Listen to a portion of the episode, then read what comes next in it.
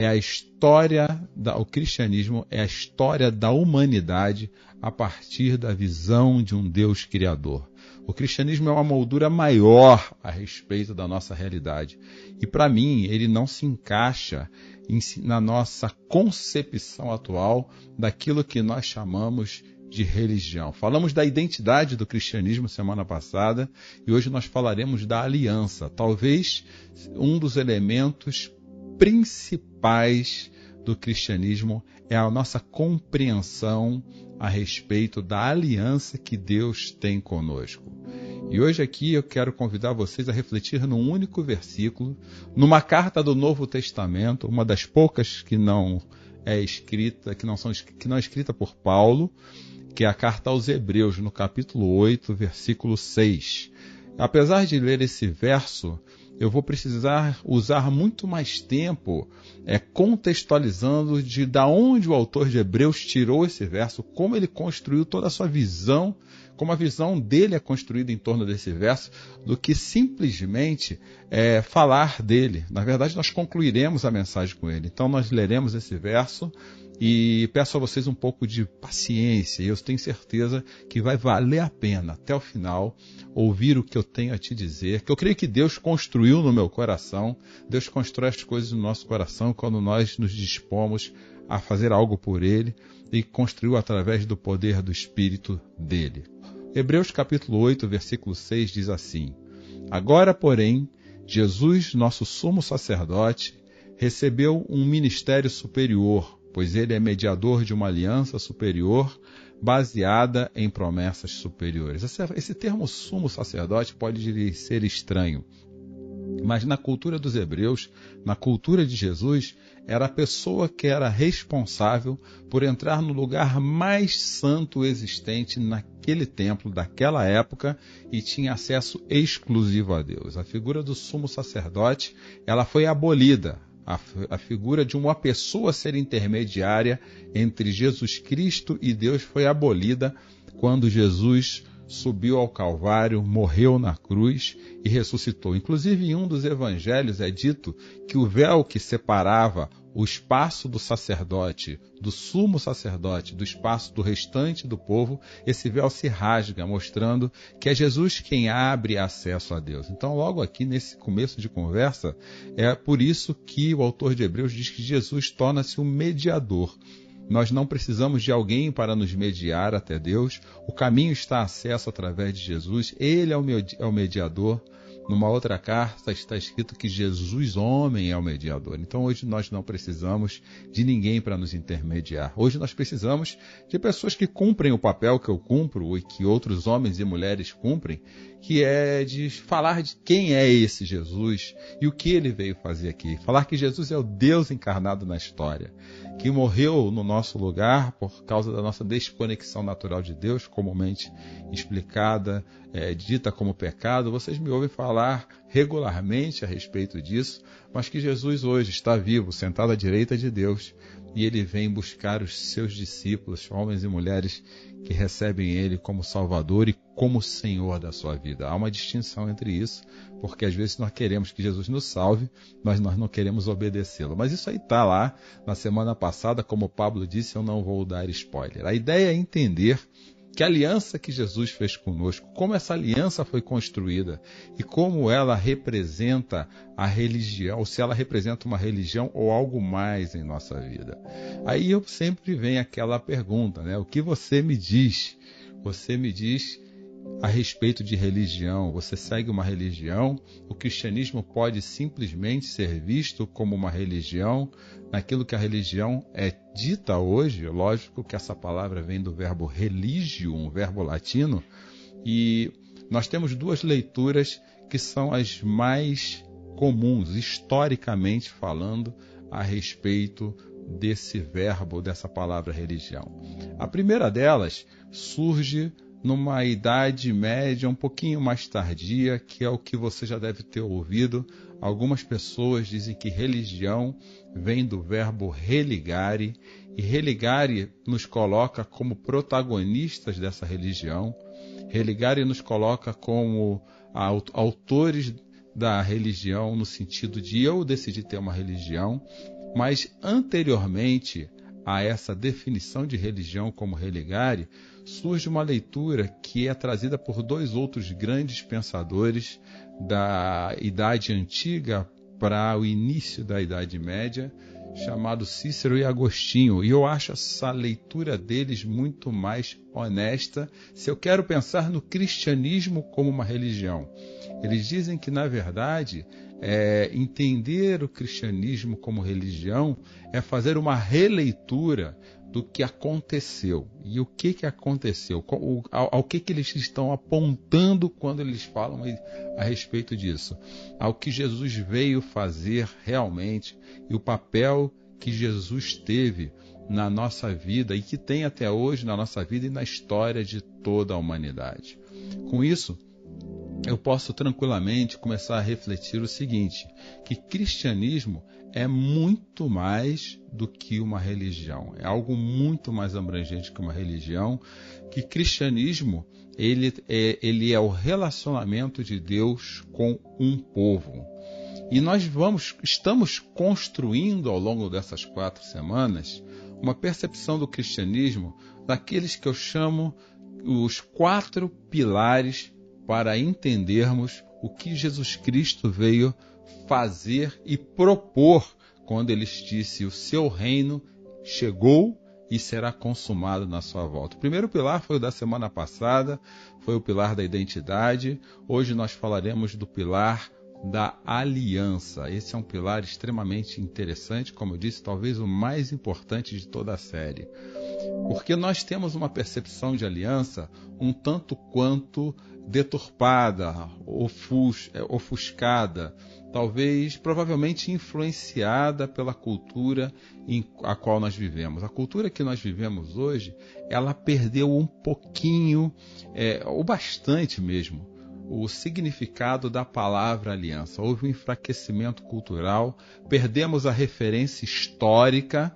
Quando eu falo referência histórica, estou falando lá de quando Jesus propôs uma aliança, do contexto em que Jesus apresentou essa aliança, e o enfraquecimento da palavra aliança, permita-me abrir um parêntese aqui, ele tem inclusive trazendo, trazido consequências extremamente graves para os nossos relacionamentos quando eu falo de casamento. A aliança que colocamos no dedo é uma aliança representada, é uma representação de uma aliança que é, que é feita em nosso coração com uma outra pessoa, mas atualmente nós vivemos uma relação de aliança muito mais parecida com um contrato ou talvez um testamento do que realmente o propósito pela qual ela foi criada. Hoje nós temos realmente dificuldade de compreender essa palavra aliança. E eu vou trazer aqui algumas é, afirmações que vão nos ajudar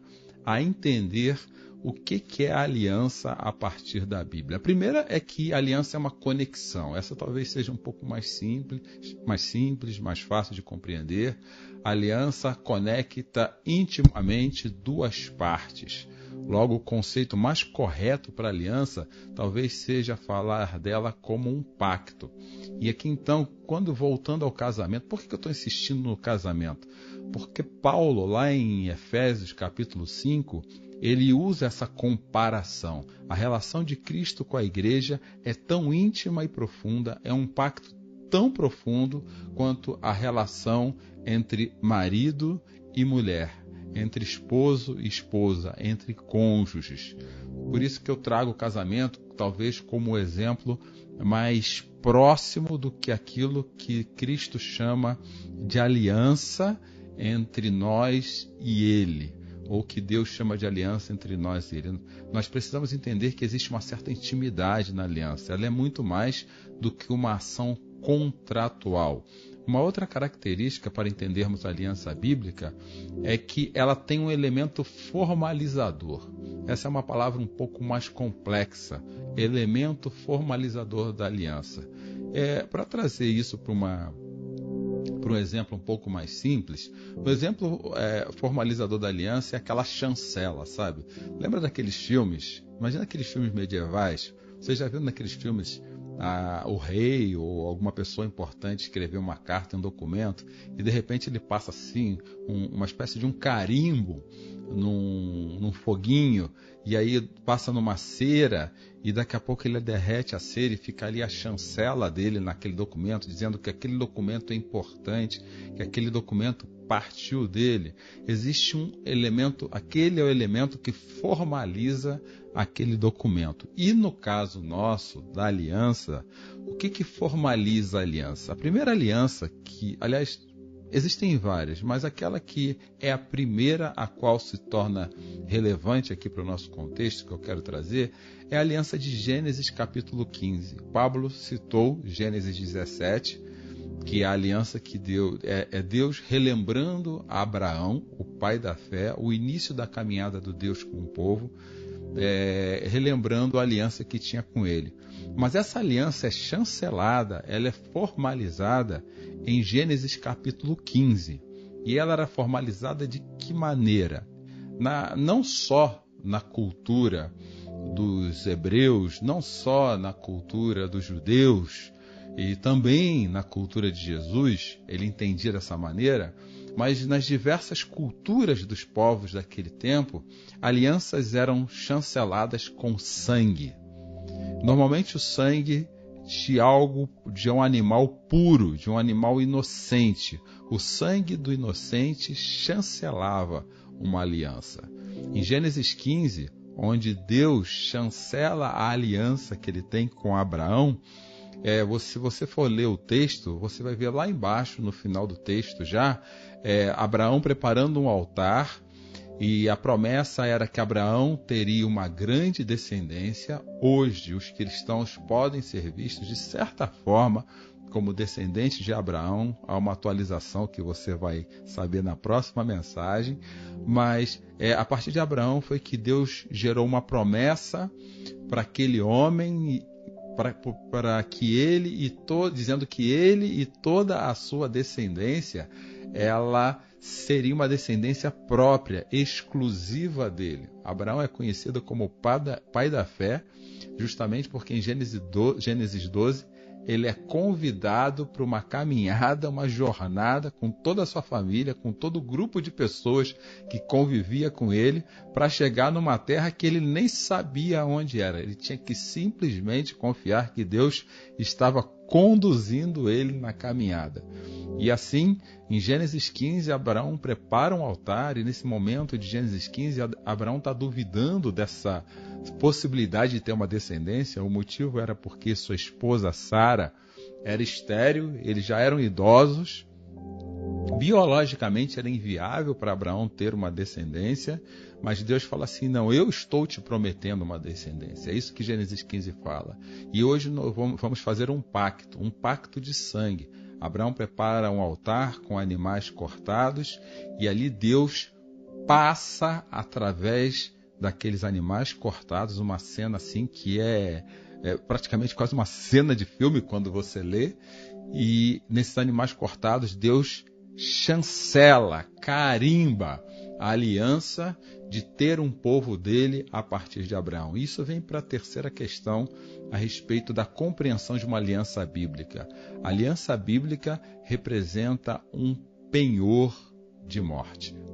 Porque o sangue para a cultura daqueles homens e mulheres representava a vida em Levítico capítulo 17, versículo 11, você vai ver o texto bíblico dizendo que o sangue é a vida, pois a vida do corpo está no sangue.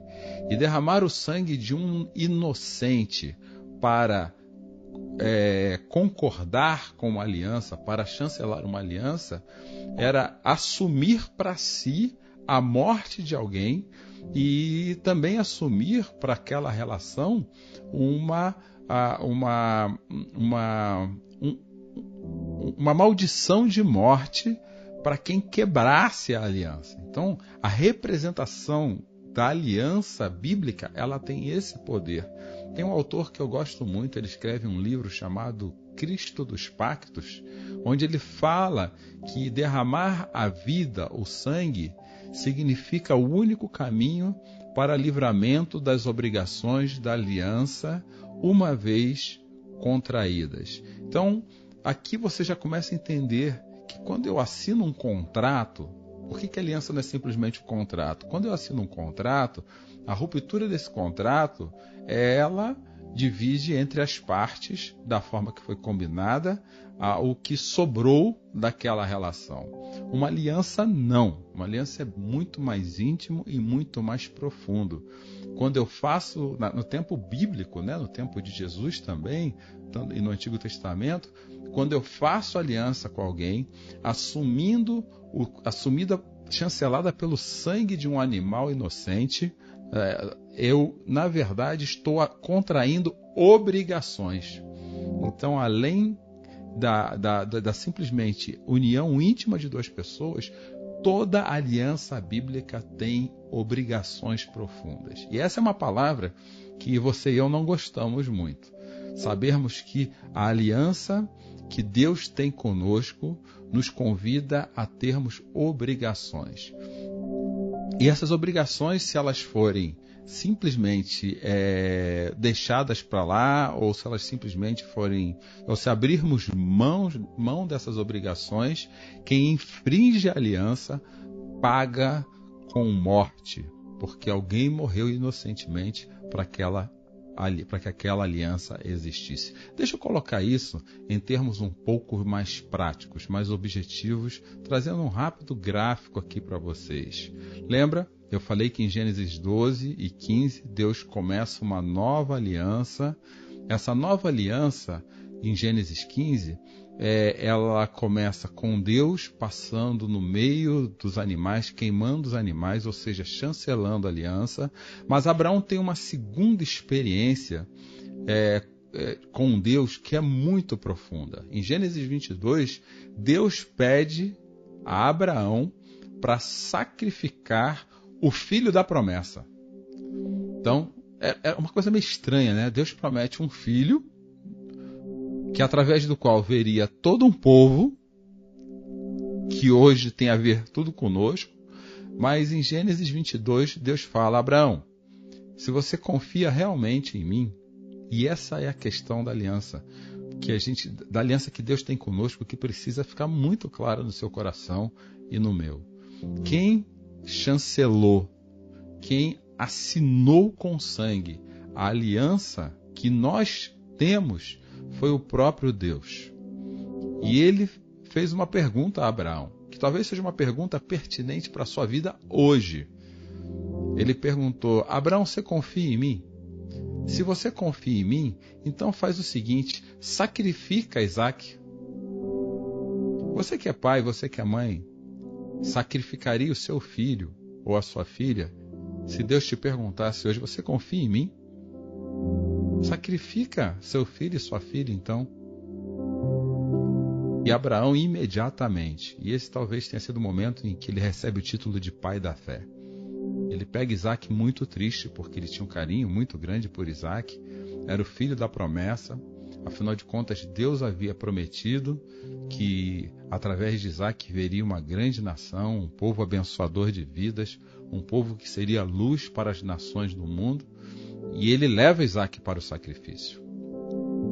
Numa outra aliança que eu quero chamar a atenção para a gente entender esse momento, o poder da aliança no pacto que Deus tem conosco, é a aliança que Deus fez através de Moisés em Êxodo capítulo 12, onde o povo estava preso, escravizado no Egito. E no Egito aquele povo clama a Deus, está lá em Êxodo capítulo 3. Deus ouve o clamor do seu povo, lembrando da aliança que ele havia feito com Abraão, essa que nós acabamos de conversar há pouco. E através da lembrança da aliança que ele chancelou, como ele não pode negar a aliança que ele mesmo assinou embaixo, ele liberta o povo do Egito. E aí vem aquele, episódio das dez pragas do Egito, sendo que a décima praga do Egito é a passagem do anjo da morte que mataria todos os primogênitos, tanto do Egito quanto dos hebreus, ou de quem estivesse no caminho, e a única coisa que impossibilitaria a morte do primogênito de uma casa, talvez você não saiba o quão importante para as culturas antigas era o primogênito. Ele era aquele que substituiria o patriarca, ele era aquele que tinha a responsabilidade de cuidar de toda a sua família e perder o primogênito era colocar a sua família em desgraça profunda, mas só não morreriam os primogênitos das casas cujo um animal fosse sacrificado puro, um animal puro fosse sacrificado e o sangue dele fosse colocado nos batentes das portas. E, baten e colocando esse sangue nos batentes das portas, o anjo da morte passaria por aquela casa, porque um animal inocente pagou o preço da aliança que Deus havia feito com eles para que a morte não passasse por aquela casa. Ah, detalhe, eu esqueci de falar o que aconteceu com Abraão. Lá em, em, em Gênesis capítulo número 22, quando Abraão chegou lá para sacrificar Isaac, tinha um animal inocente que foi colocado como sacrifício no lugar do filho dele. Em Gênesis capítulo, em Êxodo capítulo 12, repete-se justamente a mesma cena de Êxodo de Gênesis capítulo 22. Deus providencia um animal, alguém puro, para que pelo seu sangue a aliança que Deus tem com o povo fosse plantada. E ali existe, é nesse momento que surge a primeira grande aliança que a Bíblia fala. Mas esse é um assunto para um outro momento. Eu não vou gastar tempo aqui falando dessa primeira grande aliança, porque o que nos interessa hoje é a aliança superior. E essa aliança superior é a que vai aparecer mais tarde. Mais tarde na pessoa de Jesus. E aqui eu trouxe um texto entre os vários textos bíblicos que explicam isso. E essa aliança com Jesus é novamente a morte de um inocente, pagando com o seu sangue o erro do seu povo. Jesus simplesmente não tinha motivo nenhum para morrer na cruz. E mais uma vez, justamente por causa do distanciamento natural da vida do ser humano da, com a vida de Deus, um inocente precisa ser morto porque o penhor de uma aliança é a morte. E assim, em vez de nós recebermos morte, quem morre no nosso lugar é Jesus, o Cordeiro de Deus, que veio tirar o pecado do mundo. E a morte de um inocente nos dá a liberdade ao recebermos a mensagem dele, acolhermos ele como nosso Salvador de vivermos eternamente juntamente com Deus. Resumindo até aqui, toda aliança bíblica, ela é uma conexão, um pacto íntimo entre duas pessoas, onde aquele que chancela a aliança assume o risco de morte do erro das partes. Foi assim em Gênesis capítulo 22 com Abraão, foi assim em Êxodo capítulo 12 entre Deus e o povo quando o cordeiro foi morto para que o anjo da morte não matasse os primogênitos, e é assim com Jesus, porque ele é o cordeiro de Deus que veio tirar o pecado do mundo, e um inocente morre no seu lugar e no meu lugar, para que nós não sofrêssemos a morte eterna. Deus planejou a caminhada com o povo. Deus planejou um povo para ele, e mesmo que esse povo se distanciasse dele, ele resolvia ir até a morte para que pudéssemos cumprir o dever, ou cumprir o, o mandato obrigatório da aliança, que se aquele que violasse morreria. Por isso nós precisamos ter claros no nosso coração que quem deveria estar morrendo éramos nós porque fomos nós que escolhemos nos distanciar de Deus.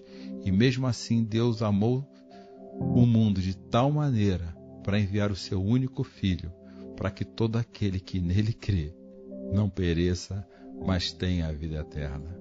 Quando nós entendemos o que Jesus veio fazer, nós entendemos a promessa que Jesus guarda para nós. Porque se eu andar em Apocalipse, e for lá para Apocalipse, o último livro da Bíblia, no capítulo 5, eu vou separar aqui dois versos, os versos 2 e os versos e o verso 6. Eu, aí eu entendo a imagem do Cordeiro que aparece para João no capítulo 5 de Apocalipse. Quando alguém pergunta lá no, no, nos últimos dias, quem é digno de romper o selo e de abrir o livro? O livro que se pergunta aqui é o livro da história. Quem pode ler a história toda? Quem pode falar, ser responsável pela história toda? Quem pode falar pela história do cosmos? Quem pode falar pela história da humanidade? Quem pode encerrar esse capítulo da história e iniciar um novo capítulo da história, que é o capítulo da vida eterna? E aí a visão de João não foi de um Deus poderoso sentado num trono. Essa visão estava no capítulo 4, mas quando se vira, se muda de capítulo para o capítulo 5, a visão de João é a seguinte: Então vi um cordeiro que parecia ter estado morto, de pé, no centro do trono, cercado pelos quatro seres viventes e pelos anciãos. Ele tinha sete chifres, sete olhos que são os sete Espíritos de Deus enviados para toda a terra. A imagem que João estava tendo ali, a qual me arrepia ao falar dela, não era de um Deus com uma imagem poderosa, como talvez você e eu imaginemos, mas de um Deus que sacrificou-se, mas está vivo para pagar, para cumprir a aliança que ele tem conosco a aliança que começa em Gênesis 12, onde um dia Deus falou: Eu vou ter um povo que é meu, nem que eu precise morrer e pagar o preço do penhor de morte de uma aliança que eles romperam comigo.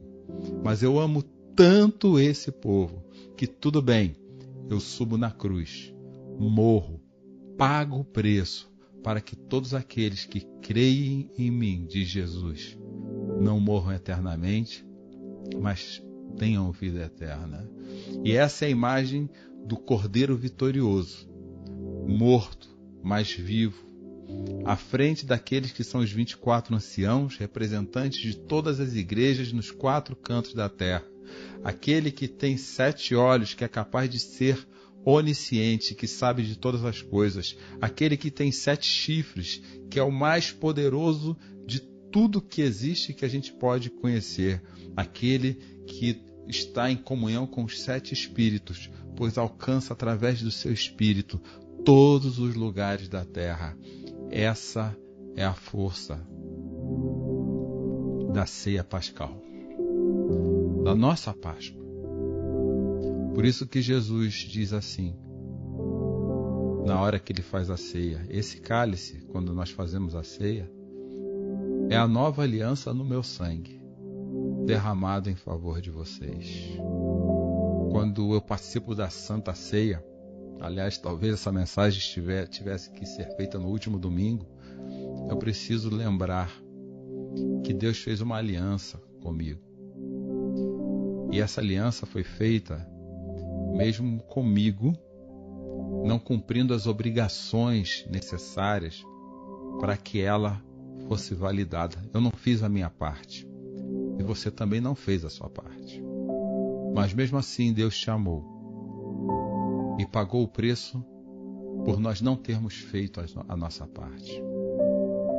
Para que no dia que Ele retornar, quando Jesus retornar, ao abrirmos os nossos olhos, junto com os 24 anciãos, ou seja, junto com toda a igreja de Jesus, junto com os milhões de milhões de anjos, junto com toda a criação, nós possamos olhar para o Jesus que esteve morto e está reto, olhar para o Alfa e o Ômega, olhar para o princípio e o fim, e cantarmos e louvarmos, porque o fim de Apocalipse 5 é um grande louvor ao Deus vitorioso, que me amou a ponto de pagar o preço da aliança que ele fez conosco, assumindo o penhor de morte, para que eu e você tenhamos a vida eterna. Uma aliança ela não é um testamento. O testamento ele só tem valor quando se morre. A aliança, ela começa a ter valor na hora que ela é feita, no começo. A aliança que Jesus tem com você e comigo já tem valor hoje na minha vida.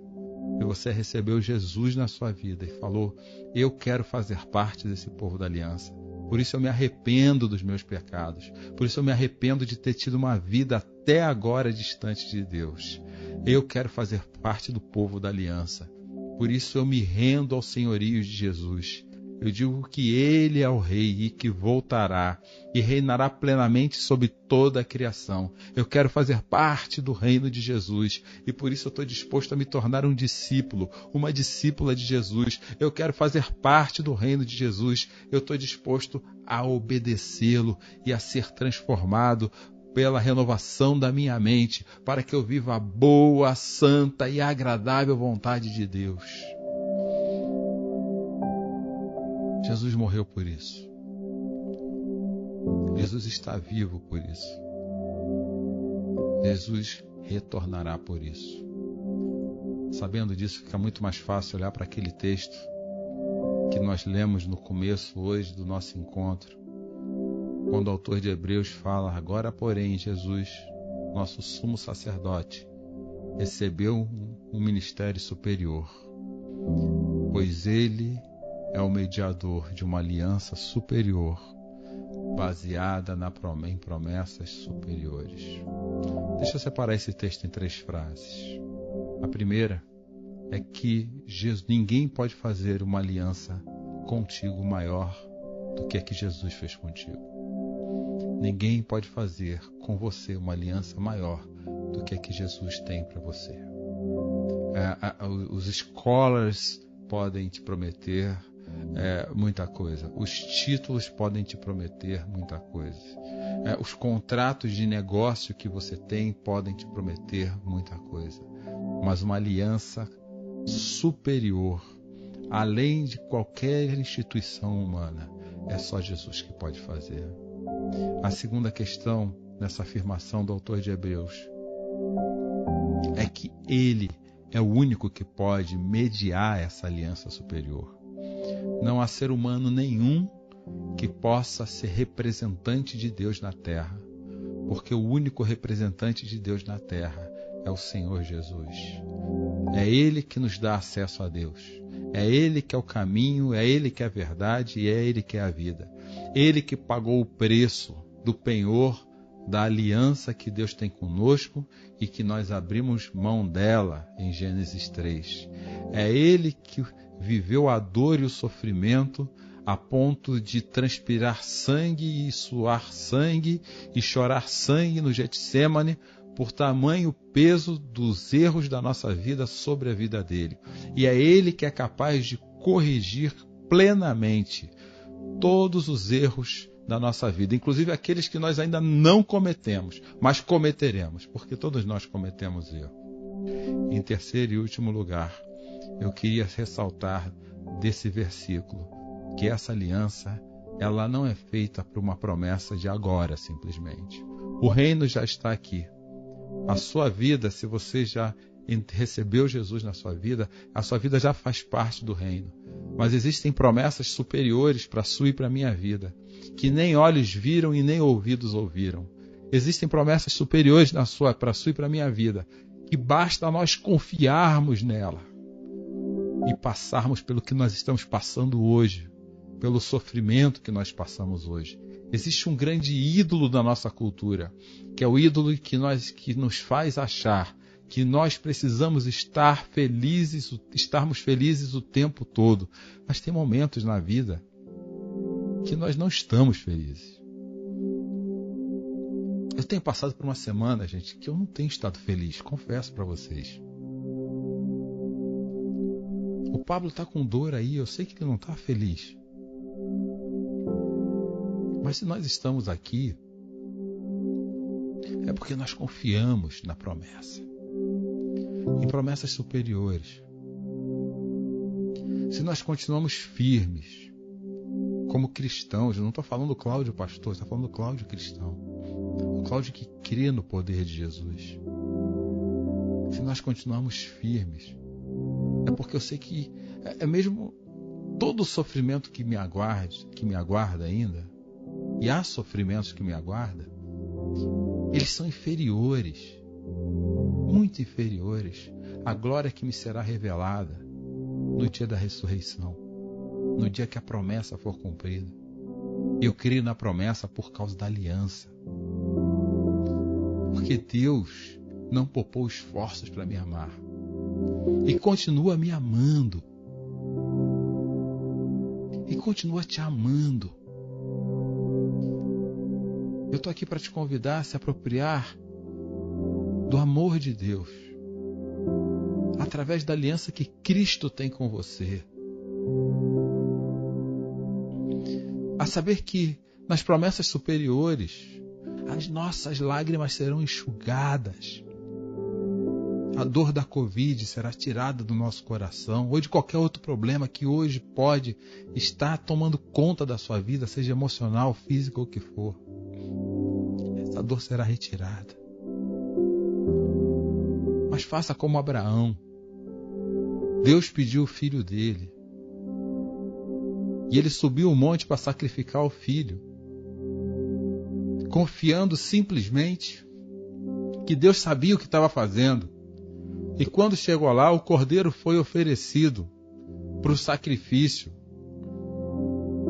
Porque Deus sabe o que está fazendo. Confie naqueles que pintaram as batentes, os batentes da sua porta com sangue, mesmo sabendo que o anjo da morte passaria. Quem fica com uma notícia dessa na cabeça? Vai passar o anjo da morte. Deus falou isso. Mas eles cumpriram obedientemente o que tinham que fazer. E o anjo da morte passou, e seus primogênitos não foram mortos simplesmente porque confiaram em Deus. E assim eles atravessaram o deserto. E nós hoje temos um mediador, um sumo sacerdote, superior a tudo isso. O próprio Deus, que morre cumprindo uma nova aliança no seu sangue.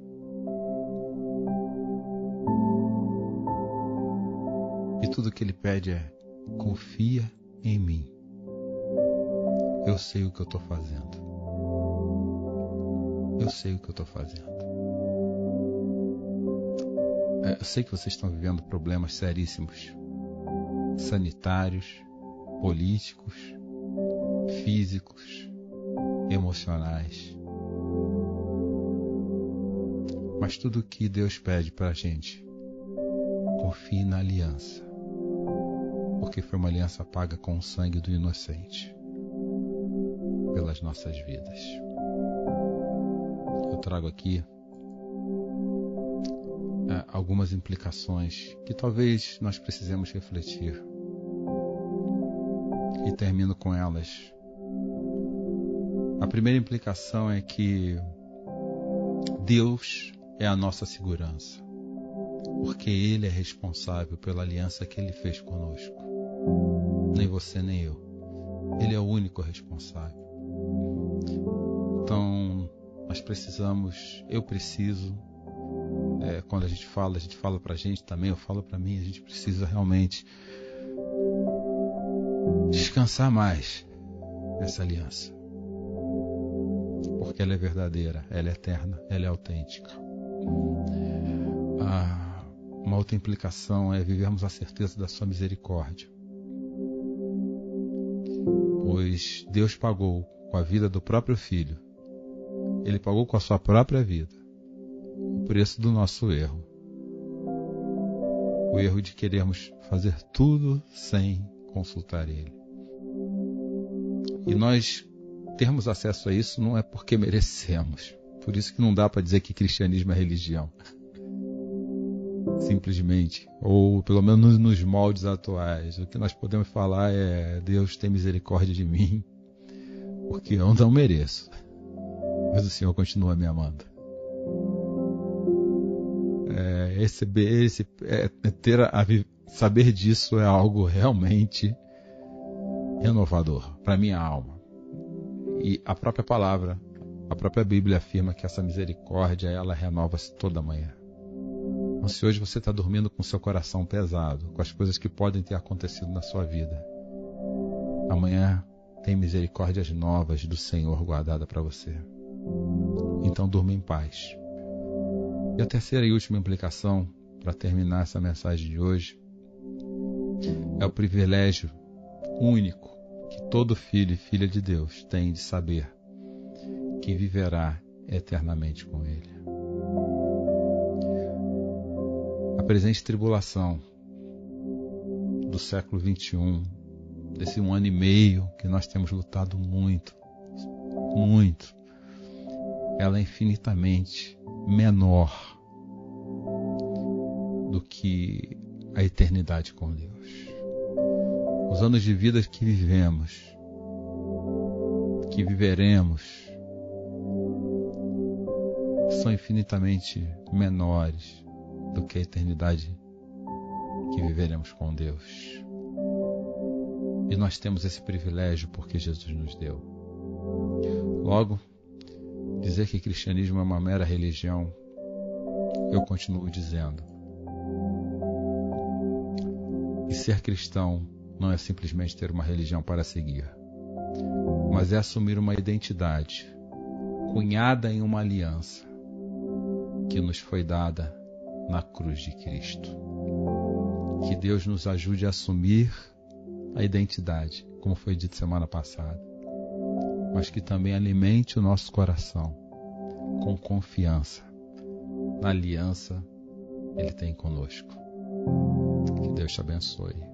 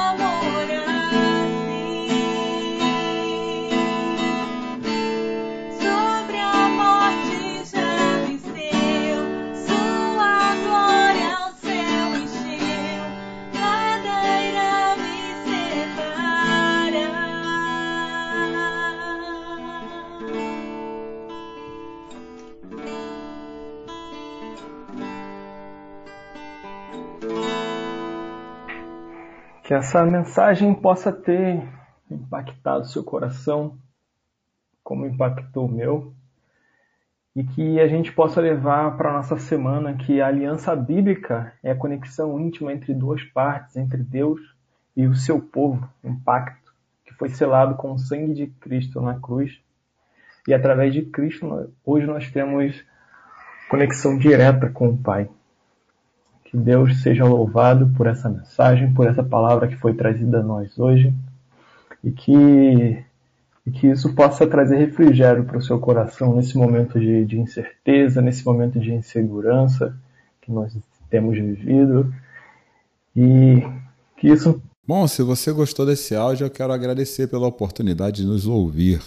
Eu espero realmente que Deus tenha enviado um recado para o seu coração através da mensagem que você acabou de receber. Nós somos o Galpão 316, uma igreja de costuma dizer que uma comunidade de amigos cujo objetivo, o propósito é conectar e levar pessoas a um relacionamento crescente, simples e sadio com Jesus. Você já tem meu contato de WhatsApp, mas pode nos encontrar nas redes sociais, tanto no Facebook como no YouTube e também no Instagram.